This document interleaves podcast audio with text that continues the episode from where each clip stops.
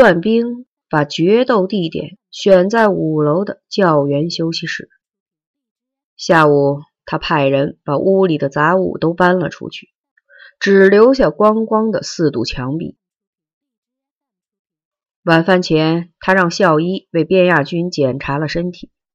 他说：“为了改造这个流氓，考虑让他干一些重体力活。”校医报告说，除了左手两个手指骨折未愈外，那小子像狼一样结实。晚饭后，安慧心来找他，他哭着说想死。他安慰他说：“要死也得等到明天。”送安慧心出校门时，他搂着她的脖子，在她的脸上亲了一口，这使他激动不已。晚十点，他躺下睡觉。临睡前，他做了两件事：一是嘱咐看押边亚军的红卫兵，给边亚军送去点食物，让他吃饱，准备夜里十二点的提审；第二件事，他给自己最好的朋友刘南征打了电话，告诉他自己今晚有一项重要活动，万一不顺利的话。请刘南征帮助自己处理好以后的事。什么活动？不必问了，以后你会知道的。电话打完以后，他立即扯断了电话线。刘南征再往这里打电话时，线路已经不通了。十二时整，他准时醒了，洗了把脸，觉得精神很好。他轻快地踏了几个滑步，挥了几个摆拳，状态不错，可以出击了。他亲自去提边亚军，那小子在课桌拼成的床上睡得正香，突然被人推醒，嘴里嘟囔了几句脏话。当他看清推他的是段兵时，立刻就全明白了。他什么也没问。麻利的穿好衣服，在夜色中，边亚军的两只眼闪着绿油油的光，像狼一样。两人一前一后的爬上五楼，走进教员休息室。段兵关上门，插好插销，又用事先准备好的钉锤和铁钉把门死死的钉牢，然后他打开窗户。把钉锤扔了出去，于是，一切都封闭在门外了。门内只剩下光光的四堵墙壁和两个赤手空拳的人。嵌在顶板上的日光灯发出惨白的光，墙壁在灯光的照射下显得非常白净，白的令人恐怖。两个人相对的站着，沉默了一会儿。段兵说：“亚军，你我是同学，可是我们绝对不是同一类人。我出生在进军大别山的征途上，四个月以后，父母就牺牲了。刚刚懂事，我就问抚养我的刘伯伯：我的亲生父母是为了什么去死的？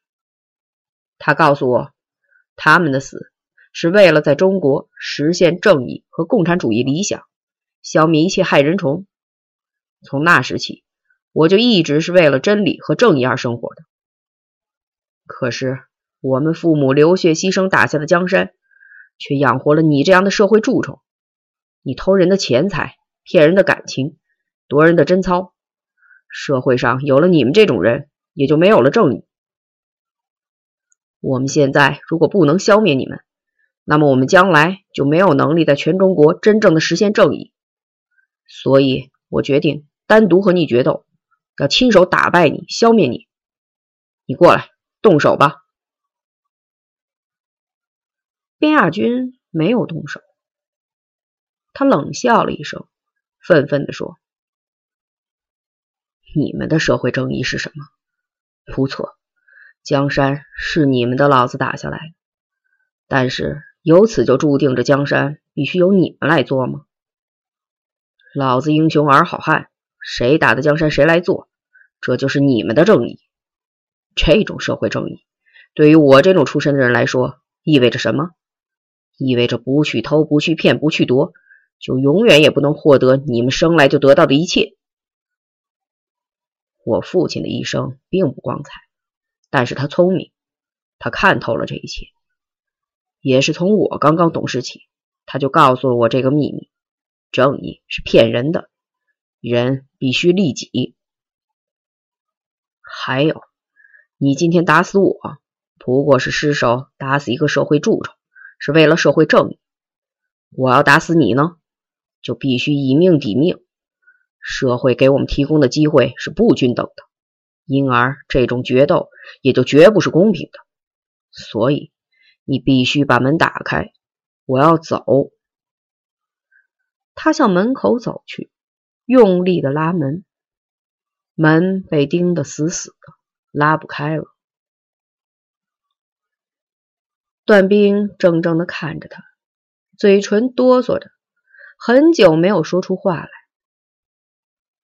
忽然，他一把抓住边亚军的衣领，狠狠的说：“你说实话，你到底把安慧心怎么了？”边亚军愤怒的把段兵推开，咬牙切齿的说：“怎么着？我用我的方式把他夺到了手。”他的话还没说完，右脸腮部就挨了重重的一记摆拳，身子往后仰，倒退了几步，一下子栽倒在墙角。他扶着墙站起来，闭上眼，喘了口气，然后用拳头擦了擦嘴角流出的血，恶狠狠地说：“我先把他的衣服一件一件的脱下来。”脱得精光，然后用我的下贱的身体占有了她。告诉你，都说她是公主，其实她和我玩过的其他女人相比，没有什么两样。段兵像一只狂怒的豹子，低声呻吟着，飞身扑过去，两只拳头冰雹般的砸在边亚军的脸上、头上。那张曾经很漂亮的脸。先是红了，接着又肿了，然后喷溅出了不少的血，最后完全变了形，就像一只冒着热气的猪肺。边亚军无力的瘫倒在墙角，大口的喘着粗气，鼻腔里的血沫子随着呼吸的起伏喷出一串串气泡。他费力的又爬起来。倚着墙角，一点一点的挺直身子，两只肿胀的只剩下一条缝的眼睛里射出一束束仇恨的光。忽然，他再也支撑不住自己的身体了，腿一软，又瘫坐在墙角，脸微微扬起，头无力的顶着墙，闭上了眼睛。过了很久。他好像想起了一件可笑的事，突然笑了。告诉你，段兵，他还没长毛呢。段兵又凶恶的扑了上去，但是这一次他扑空了。那只垂死的狗一下子变成了狸猫，敏捷的侧身躲过了段兵的拳头，然后两腿一齐发力，猛蹬在段兵的小肚子上。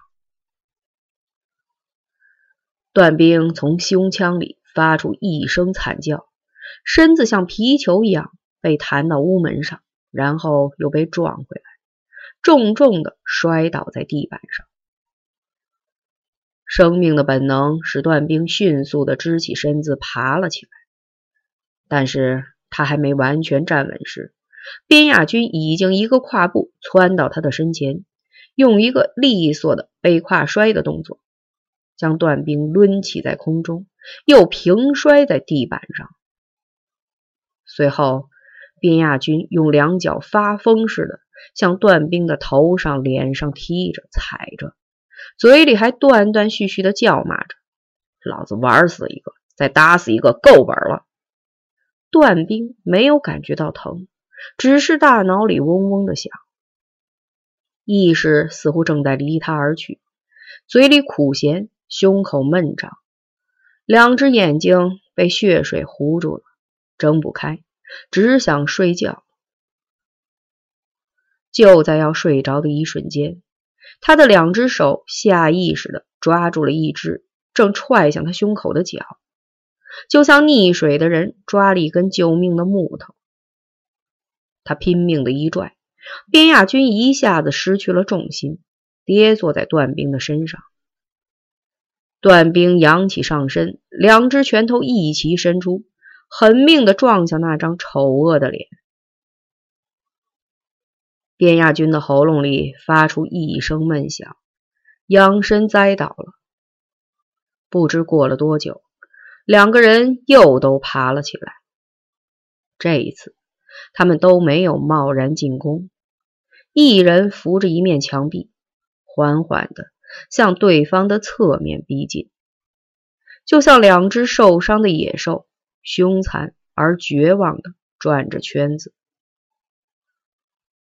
段兵已不行了，腿、脚、手和大脑都已经不再属于自己，整个身躯似乎仅仅被一根细细的线支撑着。